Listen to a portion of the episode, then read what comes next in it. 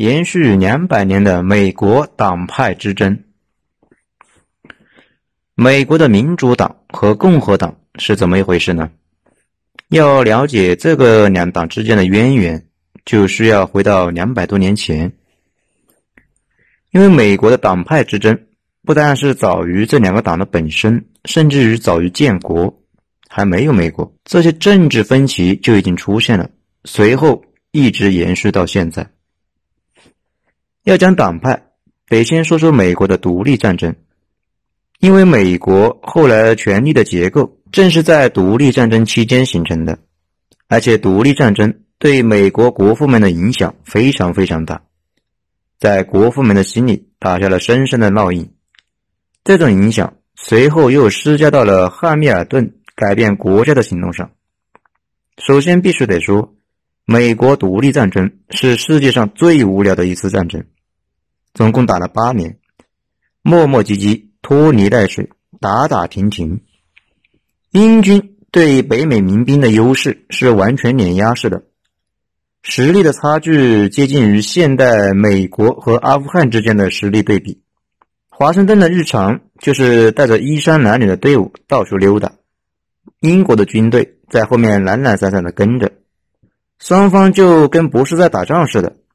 英国人有好几次机会扑上去把华盛顿的队伍一直歼灭，但是就是跟故意不作为。一次次让华盛顿溜走，而且华盛顿也没打几个胜仗，偶尔打了一次，突袭了一个英国的雇佣兵营地，也没打死几个人，但是还是被美国史学界大书特书，并且画成了画。现在去了美国，到处都能看到。正如蒋委员长死扛日本的进攻，撑到了国际社会的大变化，美国当时也一样，仗打得跟屎一样。不过一直死扛着，后来法国开始支持美国，而且印度也在闹事，英国被迫在美国和印度之间选一个，后来选了印度，干脆在美国撤了兵，美国就这样稀里糊涂的革命成功了。我们以往看故事书，每次看到王子杀掉了巨龙，营救了公主，就过上了幸福的生活。但是生活本身却不这么浪漫，因为永远都有一个关键的问题在等着大家。接下来呢？接下来美国就掉坑里了。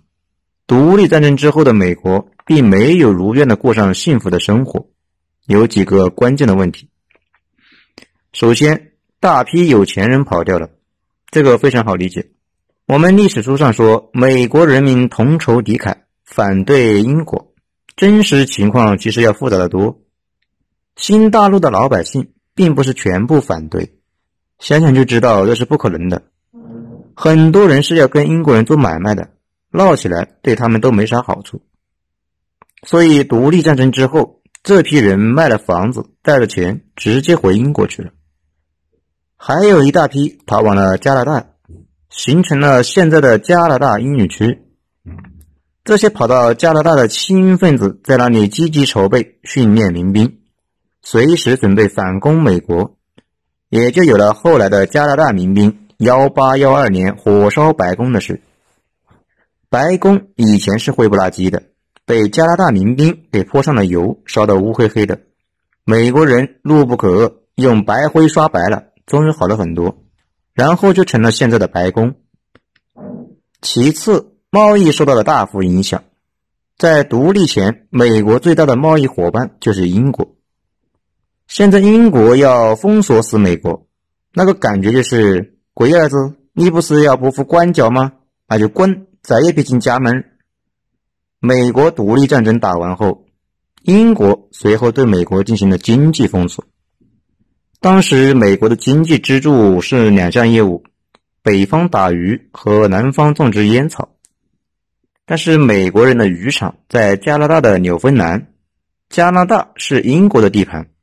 英国人说：“龟儿子，你离家出走就别到爹这里来打鱼。”美国北方打鱼业和制船业就立刻垮掉了。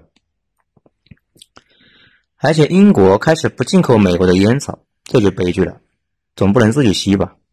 美国最重要的外贸商品烟草贸易也萧条了。当时英国的意思很清楚，先封锁几年，等解决了印度，回过头来再收拾你。不过后来印度终于稳定了，拿破仑起来了，英国人又是对付拿破仑，一次又一次的组织反法同盟，焦头烂额。等到拿破仑被流放，法国彻底踏实了，俄国人又起来了。英国回头一看，美国已经成立了联邦。英国评估了一下，发现再打美国的成本可能太高，而且可能便宜了俄国，就没再想这件事情。最后也是最重要的一点，美国独立战争的过程中花费太大，欠钱太多，战后需要提高老百姓的赋税来还钱，所以当初美国老百姓为了抵制英国对他们征税起来反抗，现在英国人走了，赋税更高了，你说美国老百姓的内心是不是觉得日了吉娃娃了？所以仗打完了，事情越来越糟。那种感觉就好像王子和公主终于克服了重重困难在了一起，但是公主惊讶的发现王子居然是个同性恋。美国也一样，离开了英国爹之后，没走几步就走不下去了。各州风起云涌，有的州赋税太高，老百姓准备再一次造政府的反；有的州给其他的州设立了高关税，准备学习民国或者印度，以邻为壑。还有一些州觉得原来英国也挺好，要不把英国叫回来吧，给爹认个错，说不定爹还会不计前嫌的垃圾回收呢。国家危难之际，就要说到我们的哈尔米尔顿同志了。有些国家比较幸运，就是在关键的时候有个别强人牢牢把握住了列车的方向；有些国家倒霉，就是那种下坡的时候领导狠狠踩了一脚油门，而且后者是主流。这也是为什么绝大部分国家很垃圾的原因。汉密尔顿在美国国父里有点像韩信、萧何那样的角色，是那种干活能力特别强，而且思考国家未来构架的人。而华盛顿类似于刘邦，是个天生的领导者。领导嘛，自己啥也不会。你们去看华盛顿打仗，打的要多挫就有多挫。连美国人都不提华盛顿将军的带兵能力。后来有法国人帮忙，才彻底赢得了战争。你们再去看他的施政，也基本上没做什么，主要是靠汉密尔顿。华盛顿最重要的事情就是保持威仪，指出方向，平衡各方势力，不至于各方没法谈，打起来。对，真正的领导就是干这些的。这里有个问题。美国有些啥派系呢？需要华盛顿来平衡，主要分成两派。第一派是他的亲密战友汉密尔顿，另一派是他的另一个亲密战友杰培逊。咱们先说一说汉密尔顿。汉密尔顿在中国不咋地，但是在美国几乎无人不知、无人不晓，因为他的头像被印在了美元上。相比较秃顶而双下巴的富兰克林和满口假牙、表情诡异的华盛顿，年纪轻轻、鼻梁高挺的汉密尔顿，无论是气质还是形象，都是美国国父里面最能看的。有兴趣的可以去网上搜一下。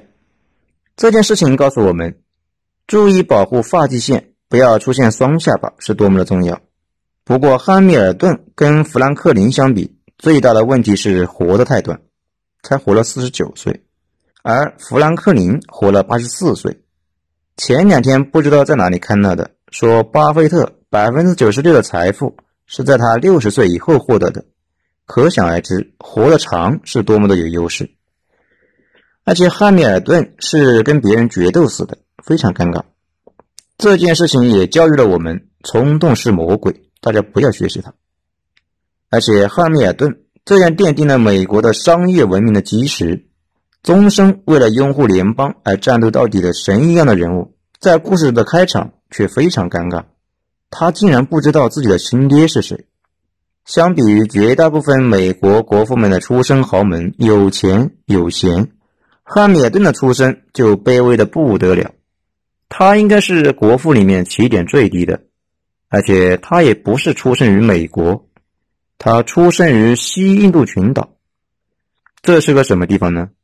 我们以前说过地理大发现，好地方都被又勇又爱的西班牙人给抢走了，以至于英国到了美洲之后，只好抢了一些边边角角，或者是西班牙人都不屑于去的地方，比如北美的那一块。我们刚才提到的西印度群岛就在那一带，那个地方主要的日常就是种甘蔗和榨糖，白人们没法在那么热的地方劳动，干点活就容易疲劳。而且免疫力下降，轻则感冒发烧，重则那就吃点好的，准备料理后事。白人得了没法干活的病，那这可怎么办？于是西印度群岛的白人们开始大规模的从非洲进口奴隶。黑人怕冷，没法在美国北部接近加拿大那个地方劳动。据说黑人在冷的地方干活容易死，但是在南方炎热的地方，黑人却是风生水起。而且不怕疟疾。后来英国人经常把中国劳工也拉到赤道附近去干活，很快就不行了。因为除了黑人，其他人种都扛不住疟疾。后来我国帮越南打美国，饱受疟疾困扰，所以毛主席让屠呦呦他们研究治疗疟疾的药，才有了我们熟知的青蒿素。而汉密尔顿他外公。就是在黑人庄园里面给黑人检查身体的医生。当然了，这里说的检查不是说做 X 光，呃，验血、验尿、验视力，看看有没有结石这些。这里说的检查是替奴隶主把关，看看奴隶能不能买，是干这个活的。为什么说他外公呢？因为不知道他爷爷是谁。汉密尔顿他妈是个妖艳的贱货。前后结婚了好几次，姘头们是不计其数。其中有一任老公姓汉密尔顿，所以后来美国的国父就跟着这个人姓。但是现在有足够的证据显示，国父汉密尔顿肯定不是这个老汉密尔顿的孩子。老汉密尔顿也知道，所以从来也没把他当儿子看待。后来汉密尔顿他妈死后，他走投无路，一个富豪出手相救。收留他去店里做伙计，他才有了机会去大学读书。而且那个富豪的儿子跟他也成了一生的好友。奇怪的是，那个富豪的儿子跟汉密尔顿长得一模一样，这不禁又让人觉得找到了问题的关键。美国史学界普遍觉得这个富豪就是汉密尔顿的亲爹。汉密尔顿上大学的时候，正赶上美国独立战争，他随后参军。并且在军队中结识了华盛顿，并且成了华盛顿的副官，平时吃住都和华盛顿在一起。而且美国上等人普遍有写信和记日记的好习惯。现在的信件里面又被挖掘出一堆很尬的东东，比如不止一人说汉密尔顿跟华盛顿不止一起吃饭、睡觉都睡一张床上。所以至此，很多人又得出结论。非主流的说法是他俩有一腿，另外一种非主流的说法是汉密尔顿可能是华盛顿的私生子。华盛顿早年意气风发，要不看书，要不旅游，肉体和灵魂总有一个在路上。然后他就溜达到了西印度群岛，在那里一顿折腾。据美国部分史学家说，他染上了梅毒，因此没有了生育能力。而且怀疑很有可能那段时间华盛顿跟汉密尔顿的妈有了一腿。尽管华盛顿可能染上了梅毒，没了生育能力，还好他后来娶了有钱的寡妇，寡妇带了几千亩的地和两个娃一起嫁了过来，一举两得。现在的美国阿灵顿国家公墓埋着美国阵亡了的军人们，这块地有一部分就是华盛顿他那个寡妇媳妇的地。多说一句，那个时代梅毒很常见，尼采、贝多芬他们都有梅毒。那个时候不太有办法防范，而且没有抗生素，不太好治疗。不过抛开各种阴谋论，有一点是百分之百确定的，就是华盛顿和汉密尔顿情同父子。没有华盛顿的提携，绝不会有后来的汉密尔顿。美国内战结束后。面临的一个核心问题就是接下来该怎么搞。以汉密尔顿为首的一伙精英形成了一套解决方案。为啥说汉密尔顿伟大呢？因为自从汉密尔顿开始，后发国家就形成了稳定的套路，也就是汉密尔顿写在他的制造业报告里。后来李斯特在美国逗留的时候，反复抓学习，结合美国经验，形成了李斯特后来的思想，也就是德国崛起的理论支持。李斯特受汉密尔顿的影响非常大，文章里经常大段大段的引用汉密尔顿的文章内容。然后李斯特这套逻辑传到亚洲，启发了日本，形成东亚模式，随后又启发了我国，可以理解成一个两百年中经济崛起的葵花宝典。主要是下边的四点：牛逼后的发达国家都是这么搞的，效仿英国，建立统一的集权国家，废除内部关税，建立大规模的全国性市场。后来三个后发国家，美国。德国、新中国是最早解决了这个问题的。印度这两年也在积极的解决这个问题，征收外部关税，保护国内尚处于婴儿期的工业，抵抗来自发达国家的竞争。也就是说，国内自由竞争，对外先保护，等工业发展起来再放开。建立银行，稳定货币，并提供商业资金，建立大众教育。加快创新和发明。如果大家看着眼熟也正常，因为两百年的时间，当初比较新颖的这些东西，如今已经成了常识。人口超过一千万的强国，几乎都是这么发展起来的。而当初的美国奉行这套逻辑的人，就叫做联邦党人。因为刚才那些东西的前提，就是有一个中央集权的联邦，所以这伙人就叫做联邦党人。也就是现在的共和党的前身。当然了，后来联邦党解散了，现在的共和党继承的是联邦党的思想，不是直接传承。多说一句，很多人看到中央集权就觉得这是个坏东西，其实不是。有问题的是过度中央集权。中央集权是所有强国必须要点的技能，只有先把这个科技点点了，才会演化出后来的一切。才能集中力量追赶，避免内耗，形成内部市场。比如民国就不是统一内部市场，印度现在也不是。比如德国强大的开始是一八七一年的统一战争，日本崛起的基础是消灭了幕府，所以一般大国都得找到一个平衡点，既不能管得太死，也不能完全放任，那样跟德国之前似的，三百多个小邦啥也干不成。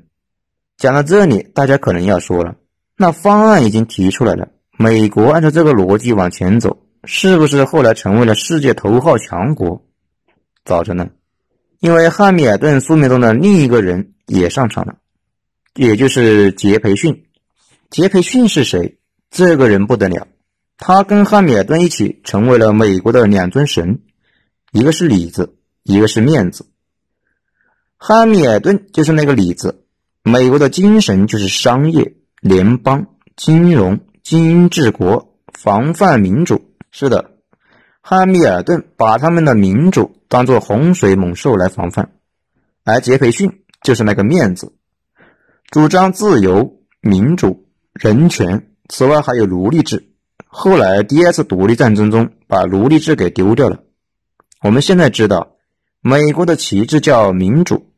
民主是左翼旗帜，但是深层次的美国是个右翼国家，也就是包裹在民主里边的是汉密尔顿的右派思想。说到这里，大家肯定纳闷了，他们有些主张不矛盾呢，那他们闹什么？接着往下说，大家就明白了。杰斐逊出身弗吉尼亚的豪门，十四岁就死了爹，当即继承了五千英亩的土地以及数十名奴隶。现在杰斐逊的故居也是他们弗吉尼亚的一个重要的旅游景区，大家有兴趣可以去看一看。杰斐逊作为一个富二代，却完全不像一个富二代，终身手不释卷，博学的不得了。后来当上了律师，年纪轻轻就通过家族的财富和个人的努力，跻身于弗吉尼亚富豪阶层。我们刚才说了，杰斐逊和汉密尔顿都是华盛顿的左膀右臂。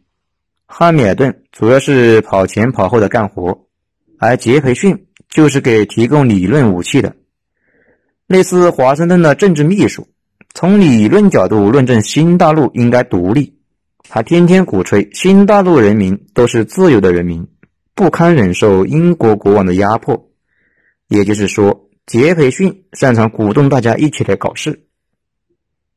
我们现在熟知的自由、民主、人权，当时杰斐逊天天喊。杰斐逊不仅喊，而且还信。后来，杰斐逊他们一伙成了现在的民主党的前身。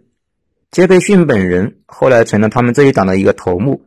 不过，尴尬的是，杰斐逊他们党绝大部分都是奴隶主。一群奴隶主声称自己热爱民主和人权，这多多少少让人有些尴尬。不过，你只要是知道黑人在他们的眼里面不算人，那就不难理解了。现在英国人走了，汉密尔顿他们要搞一个新的联邦政府，凌驾于十三州之上，所以杰斐逊一伙人首先跳出来反对，认为联邦政府会继续压迫大家。当时杰斐逊一伙一起骂汉密尔顿，说北美人民费尽千辛万苦赶走了英皇，你们联邦党人要再搞一个国王到我们头上去，你们怎么不把英皇请回来呢？这明显违背了自由的原则。联邦党人认为，如果没有联邦政府，现在这个烂摊子发展下去，北美十三州迟早会跟欧洲那些部落似的打起来。得有个中央政府控制军队，防止内乱，统一还国债。杰斐逊他们说：“乱就乱呗，治乱兴衰本来就是历史的常态，干预它干嘛？这就是自由的代价嘛。”汉密尔顿他们说：“要发展工业，发展商业。”制造业、金融业，不然就会重演在独立战争中被英国人碾压的姿态。杰斐逊一伙人说：“你就是个英国人，随时准备把英国那一套搬到新大陆来。制造业、工商业不就是剥削人的工具吗？我们现在这样种地多好，干嘛要发展那些玩意？尤其是金融业。”杰斐逊恨透了银行，他觉得这玩意通通是剥削，是实力。他一直把华尔街称为人性堕落的大阴沟。杰斐逊认为贫富差距会导致穷人的权利受到侵蚀，也就不民主了。汉密尔顿他们说要废除奴隶制，杰斐逊他们反而不同意，因为他们说的天赋人权和人人平等都说的是白人，黑人都不是人，跟他们平等啥？你会跟你家的牛平等吗？说到这里，大家也就知道了。汉密尔顿的联邦党代表的是右派金融工业资本家，杰斐逊一伙代表的是左翼民粹田园小清新。你们看看现在的民主党，就能发现这两百年里面，民主党尽管党章变了好几次，从厌恶黑人变成了强烈支持黑人，但是风格一点都没变。从国家的崛起角度讲，汉密尔顿是对的，可是呢？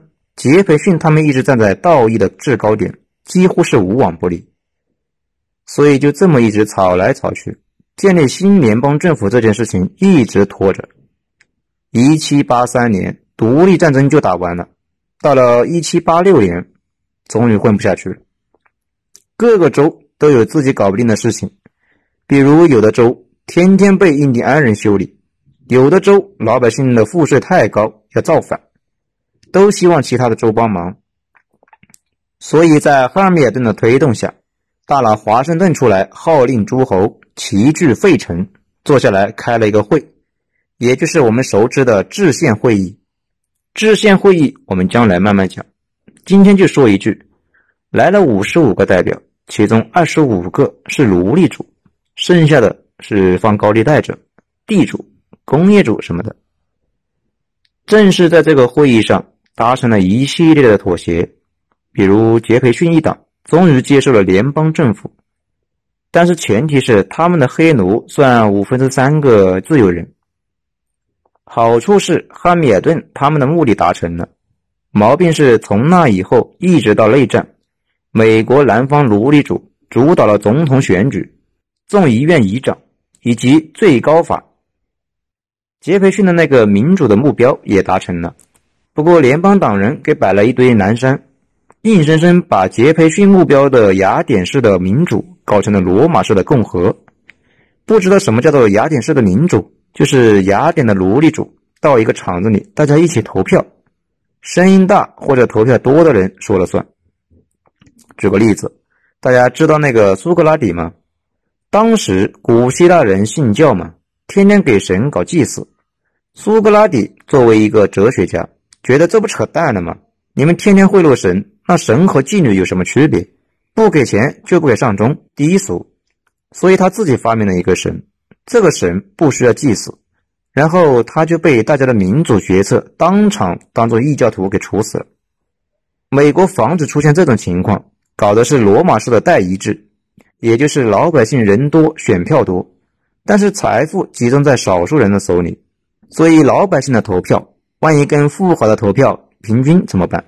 万一老百姓投票要投死苏格拉底怎么办？所以设置了复杂的防火墙，由精英替老百姓来做决策，老百姓只能选，而且选完就拉倒，不能再逼逼，而且也不是一人一票的那一种。比如美国的选举人制度，希拉里的总票数比川普多，但是还是没选上。今天就说到这里。不过吧，美国两党之间的纠缠才开始。刚建国的时候，联邦特别小。最高法也没人鸟，但是随着时间的推移，联邦越来越凶猛。